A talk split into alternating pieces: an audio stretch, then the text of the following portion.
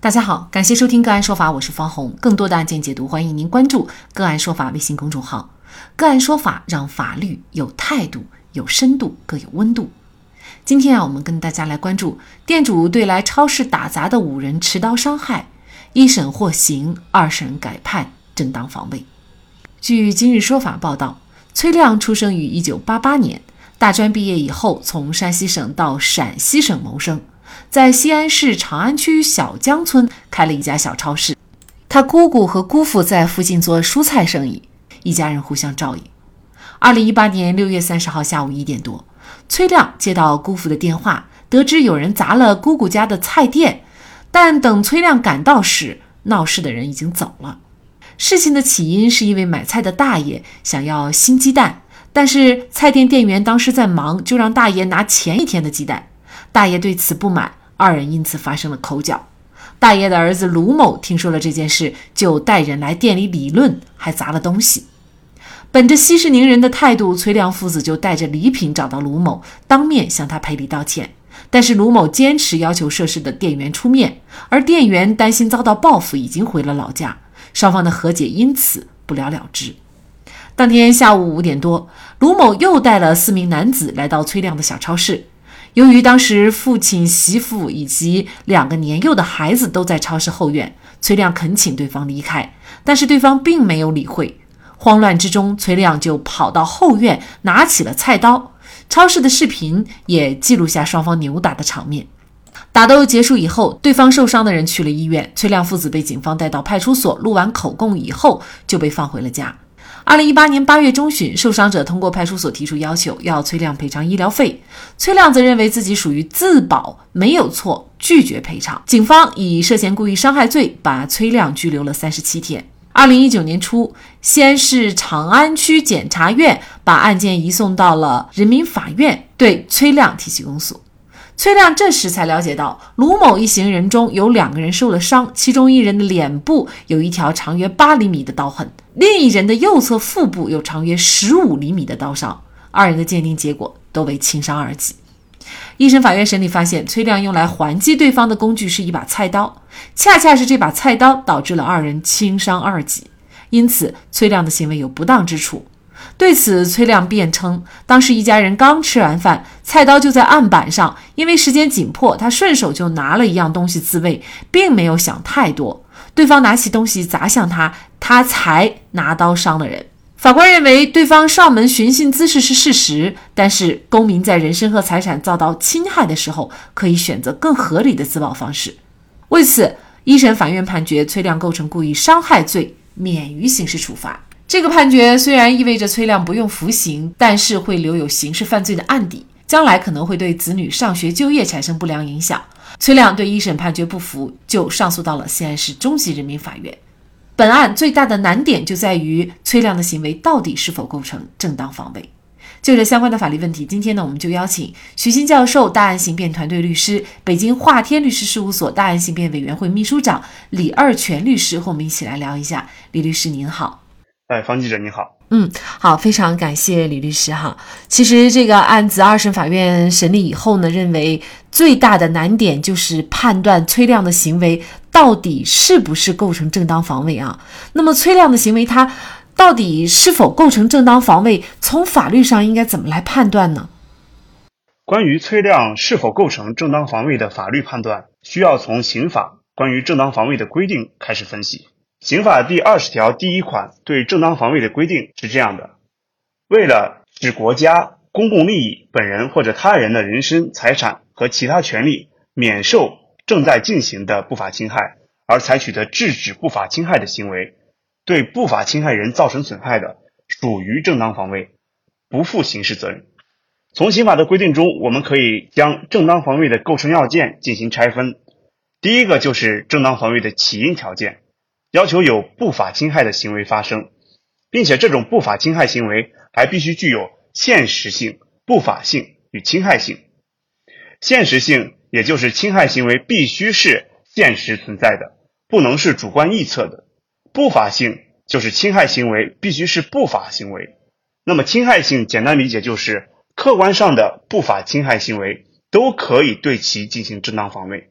此处。不需要考虑不法侵害行为的主观层面，也就是说，不用考虑侵害行为是故意还是过失造成的。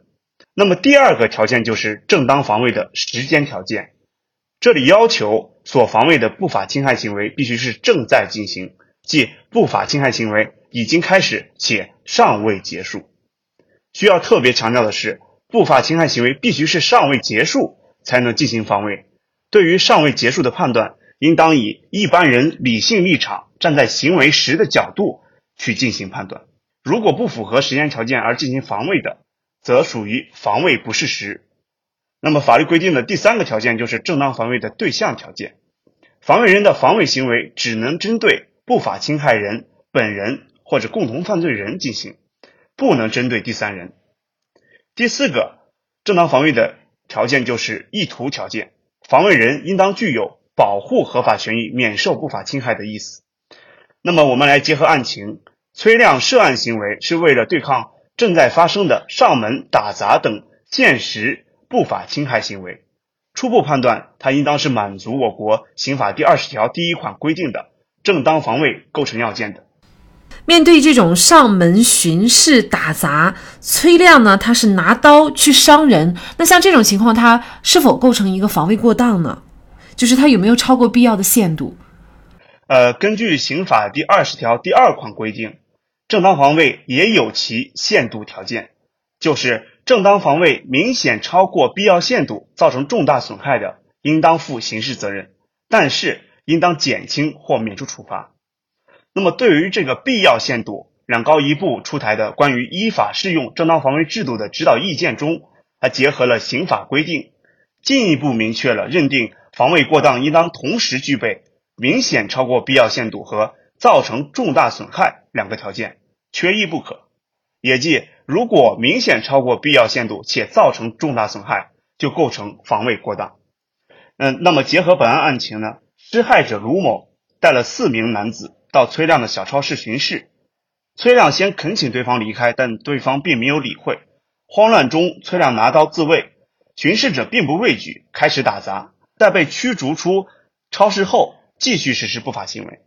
那么，结合以上案情，由此看来，施害者显然对崔亮及其家属构成了法律规定的现实紧迫的不法侵害，所以崔亮的自卫行为应当构成正当防卫。然后根据案情介绍呢，我们可以知道，在纠纷过程中，施害者中有一人摔倒，崔亮仅是踢了对方两脚就返回，也没有继续追赶。从提供的短视频中也能看到，崔亮本人的防卫行为是比较克制的，其防卫行为并没有明显超过必要限度，而且崔亮涉案持刀行为只是造成不法侵害者二人轻伤的后果，也未造成重大损害。所以，崔亮涉案行为不属于防卫过当，依法应当认定为正当防卫。那么这个案件呢，一审法院是判决崔亮啊构成故意伤害罪，但是免于刑事处罚。那崔亮不服就提出了上诉，二审法院最终判决呢是认为崔亮的行为他属于正当防卫。啊，但是不属于防卫过当，所以啊，不用负刑事责任。也就是呢，啊，崔亮最终啊是没有被判刑哈，就是嗯没有被认定为一个有罪之人。怎么来看这一二审两审法院的啊不同的判决结果呢？对于本案的一审、二审判决前后认定不一致的情况，我们应该结合正当防卫制度的背景和当时的司法环境整体的考量并评价。那么，正当防卫制度的背景，我来简单复述一下。就是自一九七九年起，我国正当防卫制度就经历了从无到有、从模糊到清晰的善变过程。首先是一九七九年刑法第十七条对正当防卫制度进行了首次规定。那么，其次到了一九九七年刑法第二十条，在正当防卫制度上做出了重大修改，但是部分规定仍然模糊不清。制度落实层面，在后续出现了较大问题，以至于司法实务中对正当防卫的认定极其困难。后来，我国又陆续出现了刺死乳母者案、昆山龙哥被反杀案等一系列涉正当防卫案件，引发了全国对正当防卫制度的热议及反思。那么，在之后，二零一八年最高人民法院发布的《关于在司法解释中全面贯彻社会主义核心价值观的工作规划》在其中明确提出了要适时出台防卫过当的认定标准、处罚原则和见义勇为相关纠纷的法律适用标准，要求鼓励正当防卫，要保护见义勇为者的合法权益，进一步体现司法的人文关怀，进一步明确了在面对危及人身的严重暴力犯罪时，允许进行无限制的正当防卫的国家态度。那么，在同年的十二月十九号，最高人民检察院印发了第十二批指导案例。在这批案例中，涉及的案例分别是陈某正当防卫案、朱凤山故意伤害防卫过当案、于海明正当防卫案、侯宇秋正当防卫案。根据指导案例的分析，毋庸置疑的是，我国司法实践对正当防卫基本认识发生了重大变化。那么，最后在二零二零年九月三号，两高一部公布的关于依法适用正当防卫制度的指导意见中，对依法准确适用正当防卫制度做出了较为全面的系统的规定。至此，我国的正当防卫制度基本完善。呃，结合本案案情，本案发生在二零一八年六月。正处于全国对正当防卫制度反思的阶段，在此之前发生了著名的余欢案，也就是赐死乳母者案，之后还发生了昆山龙哥被反杀案。当时全国大部分司法机关均不敢主动适用司法正当防卫制度，也就导致许多正当防卫案件被错误认定为故意伤害、故意杀人等刑事犯罪。我们可以注意到，本案的一审判决作出时间是二零二一年四月。此时，我国正当防卫制度规定已经基本完善。一审法院在事实清楚的情况下，仍然对崔亮做出了定罪免罚的判决。虽然从量刑上可以看出，一审法院对崔亮涉案行为的部分肯定，但这份留有余地的判决也可以证明一审法院司法担当有所欠缺。那么，在二审法院阶段，二审法院查明案情的前提下。依法认定了崔亮构成正当防卫，并改判其无罪，正是司法机关敢于纠错、公正司法的具体体现，也符合我国审审判程序中两审终审制的制度初衷。对于这样的案件，哈，尤其是这种闯到自己家门上来寻衅滋事的，呃，其实。本身这样的行为就已经很恶劣了，再加上他们进行一些打砸，呃，所以呢，就是可能我们很多人就不太清楚，就是遇到这种情况，已经闯到自己的家里来闹事了，那我们的反抗或者是自卫，什么样的情况才能够受到法律的保护，或者说我们进行一个如何的反应啊，才能够保护好自己呢？其实，在日常生活中，我们每个人都无法避免的会与他人产生纠纷，或者被不法行为所侵害。在面对不法侵害时，一定要沉着冷静应对。首先，需要考虑能否尽快安全的离开冲突和矛盾中心，避免自己受到伤害。那么，如果无法离离开时，就可以考虑采取报警或向他人求助的方式。那么，如果现实不法侵害确实紧迫，